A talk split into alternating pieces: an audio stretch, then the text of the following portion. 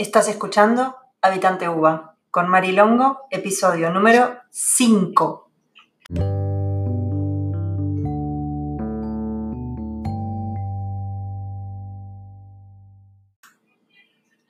Buenas, buenas. Una vez más acá presentándome ante ustedes. en esta aventura que me estoy planteando, que es hacer un programa pseudo radial, porque esto no es radio, es un podcast que para mí es la radio del siglo XXI. En fin, hoy vengo a hablar sobre arrancar o no arrancar. Así le puse de título a este episodio porque mm, estamos como todos estamos al tanto, en esta época de cuarentena que nos plantea esta situación de, cambios, de incertidumbre, de cosas nuevas y no deja fuera a la facultad. Incertidumbre en qué va a pasar con la cursada. ¿Arranca el 1 de junio o no arranca? Pues ya estamos en abril y pronto van a arrancar las clases virtuales. ¿Y van a arrancar o no van a arrancar? ¿Me preparo o no me preparo? ¿Leo o no leo? Y yo vengo a plantear, a poner en la mesa estas dudas y preguntar, investigar qué emociones aparecen, qué significa el tener las dudas que tengo. Pero por sobre todo, ¿qué quiero que pase? Porque estas preguntas ya nos las estamos haciendo y estas emociones ya aparecen. Entonces lo que yo vengo hoy a, charlar con vos es esto, es qué querés que pase. ¿Qué querés que pase con tu cursada? ¿Qué querés que pase con el prepararte o no prepararte? ¿Qué querés que pase con tu lectura? ¿Qué querés que pase cuando arranquen las clases. En algún momento van a arrancar, no digo yo. Entonces, la pregunta es esa. ¿Qué quiero que pase y con cada cosa? Y es a veces complicado eh, sentarse a, a decir qué quiero que pase porque muchas veces nos ponemos en el lugar de que las cosas pasan afuera de nosotros como que tengo que esperar a que el decano dé notificación. Tengo que esperar a que mis docentes me manden un mail o me contesten un mail. Tengo que esperar, tengo que esperar, tengo que recibir. no depende de mí.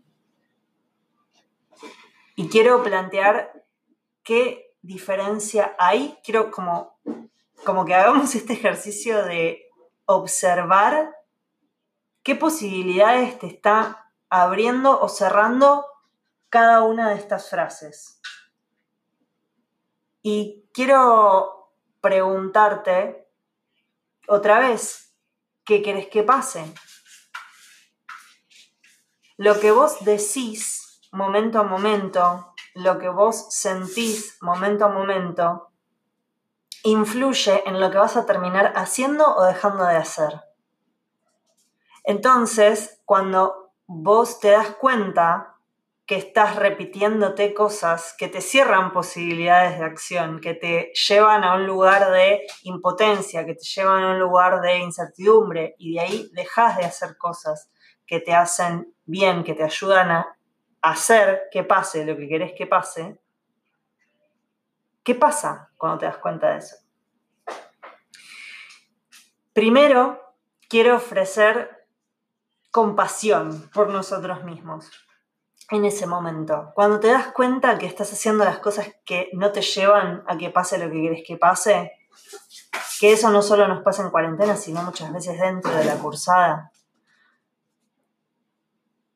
Tener compasión es algo importante, porque podemos aceptar que la vida es un camino que va a tener sus subidas, sus bajadas, Y va a haber momentos en que vamos a estar mm, con más ganas de hacer cosas, más preparados o mejor preparados, y hay veces que no.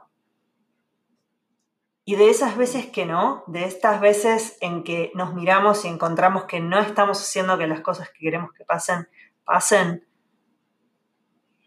la compasión es amiga porque te permite dar un paso atrás, decir, bien, esto es lo que me permite aprender, me permite, sí, ejercitar la, la constancia, me permite ejercitar eh, el, identificar qué es lo que me interesa, volver a preguntarme.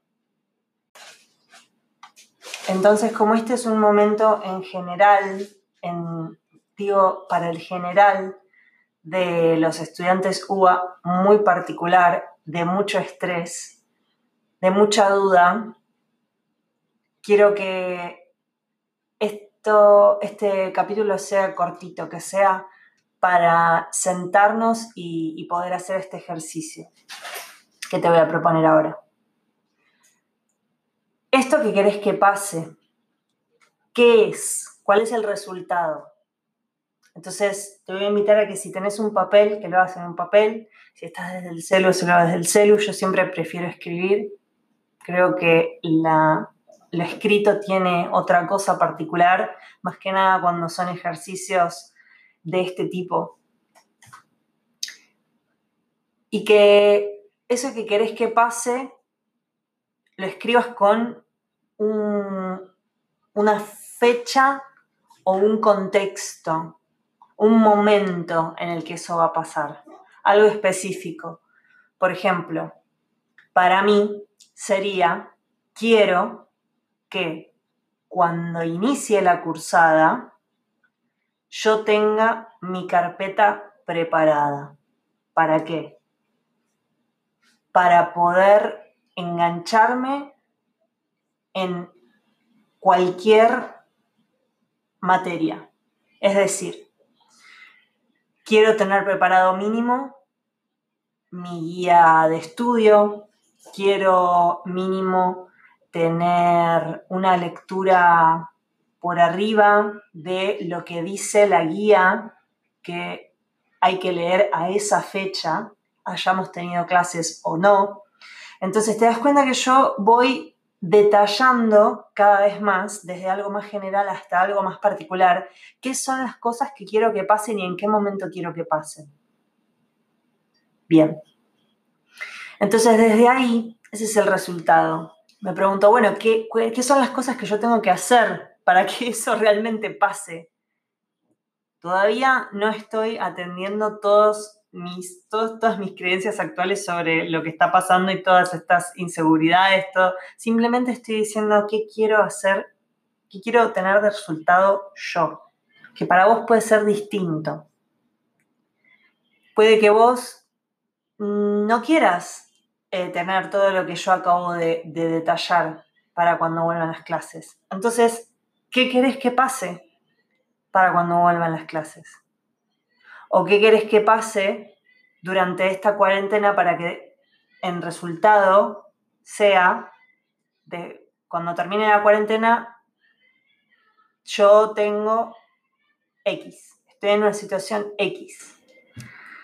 Cuando termine el año, quiero estar en una situación X. Cuando termine la semana, quiero estar en una situación X pararte desde el futuro y diseñar hacia atrás las acciones. Bien. Una vez que ya tenés escrito ese resultado y, ese, y con ese detalle, quiero que eh, empieces más detallado a poner qué acciones necesito para lograr esta parte 1 del resultado. ¿Qué acciones necesito hacer para lograr esta parte 2 del resultado. Es decir, qué acciones necesito hacer, volviendo a mi ejemplo, para tener la carpeta completa. ¿Qué significa completa para mí? Bien, hablaba de las guías. Bueno, necesito tener lecturas hechas. Bueno, ¿cuándo voy a hacer esas lecturas? ¿Cuánto tiempo necesito? escribí esas preguntas y después vas a poder ir respondiéndotelas. ¿Esto para qué nos sirve? Esto nos sirve para poder ir diseñando desde el futuro. Y una vez que tenemos eso que, que, ya queremos hacer, que muchas veces esto lo hacemos en automático en la cabeza, acá viene la parte que tal vez obviamos más seguido. ¿En qué estado de ánimo tengo que estar yo para hacer lo que tengo que hacer? Hmm. El otro día que hablábamos de procrastinar, también un poco entraba en caso este, este tema del estado de ánimo, porque muchas veces cuando llega el momento en que yo me propuse hacer, esto yo me había agendado el martes a las 3 de la tarde, eh, hacer el podcast, no sé, te estoy proponiendo una idea. Y llega el martes a las 3 de la tarde y yo no voy a tener ganas de hacer el podcast o llega el jueves a las 9 de la mañana, que yo tengo agendado que me voy a poner a leer el texto y no tengo ganas de leer el texto. Entonces, como yo ya sé que eso va a pasar y conozco un estado de ánimo que me lleva a procrastinar, entonces yo puedo ganarle a ese momento y decir cómo elijo diseñar ese estado de ánimo. Entonces no solo me encargo de planear mis acciones y hacerme esas preguntas con respecto a mis acciones, sino que voy un poco más allá y me pregunto, ¿qué estado de ánimo necesito yo tener para lograr esta acción? Entonces hasta ahora tenemos, quiero tener este resultado. Para eso necesito hacer estas acciones. Para eso necesito tener este estado de ánimo. ¿Y cómo hago para diseñar un estado de ánimo? En otro momento ya estuve hablando de esto, pero en el podcast quiero que, sea un tema recurrente, porque esto es eh, como el, el kit de la cuestión acá para mí. Nos focalizamos mucho en las acciones y nos focalizamos mucho en el cómo vamos a hacerlo, que no está mal, es necesario. Y muchas veces nos olvidamos de que somos seres emocionales, los seres humanos. Y que la emoción es lo que impulsa a que hagamos o no hagamos. Entonces, ah, yo diría que podría argumentar que es más importante que, lo que estoy haciendo, qué emoción llevo para hacerlo. Porque eso influye también en el resultado.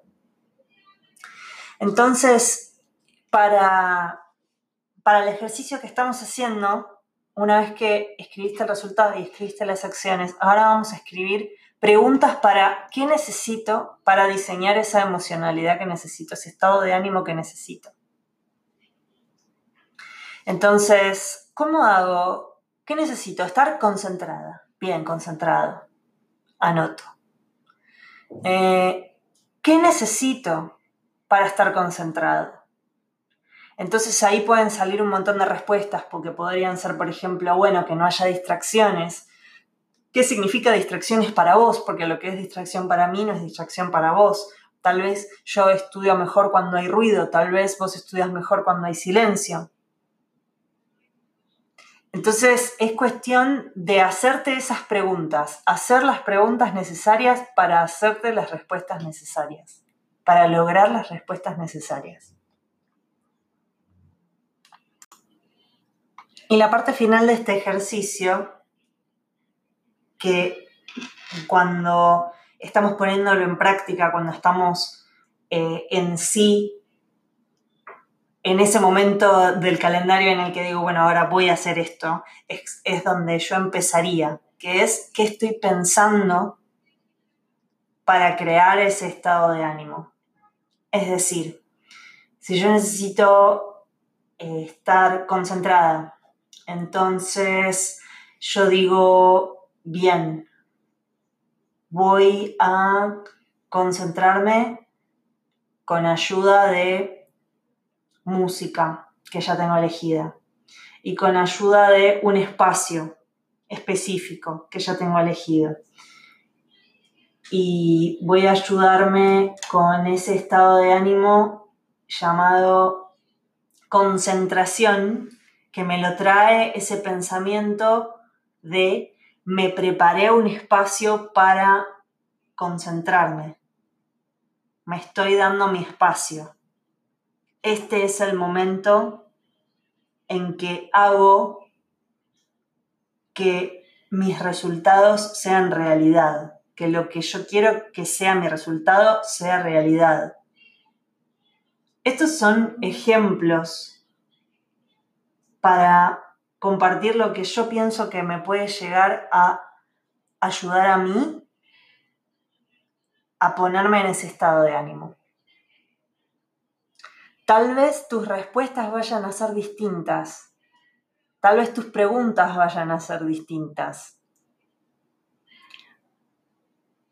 Lo que te invito acá es a que hagas ese ejercicio, a que no te conformes con ese estado automático de procrastinar, que no te, que no te, que no te quedes con ganas después, que cuando llegue ese momento, que cuando llegue ese final de la semana, final de cuarentena, principio del cuatrimestre, fin de año, que puedas llegar con una satisfacción de decir, yo a conciencia decidí y estoy acá habiendo diseñado mi año, mi semana, mi cuatrimestre a conciencia. Porque es una satisfacción que para mí no tiene comparación y que hay un montón de cosas que no podemos controlar en la vida. Pero lo que sí podemos controlar, creo que es lo que nos hace ejercitar todos los días y nos hace vivir realmente la vida que soñamos. Me parece que, que ese diseñar a conciencia es lo que a mí me ayuda a aprender no sé si más rápido, pero aprender lo que creo a cada paso que necesito aprender. Como tomar las riendas de, lo que me pasa y las situaciones que se presenten, eh, que sean algo que no me aplaste, que sean la vida y yo poder experimentar la vida lo más plenamente posible, como venga. Hoy leía una cita de Mel Robbins que ahora voy a, voy a compartirla, la voy a buscar acá en el teléfono y la voy a leer.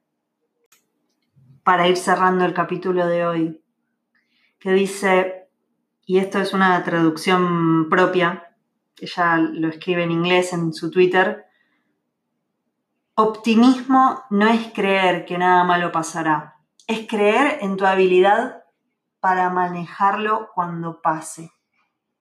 Y eso es lo, el, el mensaje central de este capítulo, que arrancar o no arrancar, hacer o no hacer, me preparo o no me preparo, podemos tomarlo desde una perspectiva optimista en este sentido tomarlo desde una perspectiva de qué quiero que pase, desde mi propia responsabilidad. Y no es que nada malo va a pasar, y no es que las circunstancias eh, todas dependen de mí, pero lo que sí depende de mí, estoy lista y confío en mi habilidad para manejar lo que venga.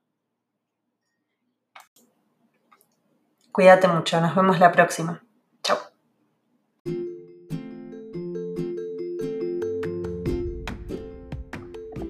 Gracias por escuchar Habitante UBA una vez más. Si tenés preguntas, comentarios, temas que quieras compartir, podés dejarlos en www.mimomentoeureka.com barra podcast.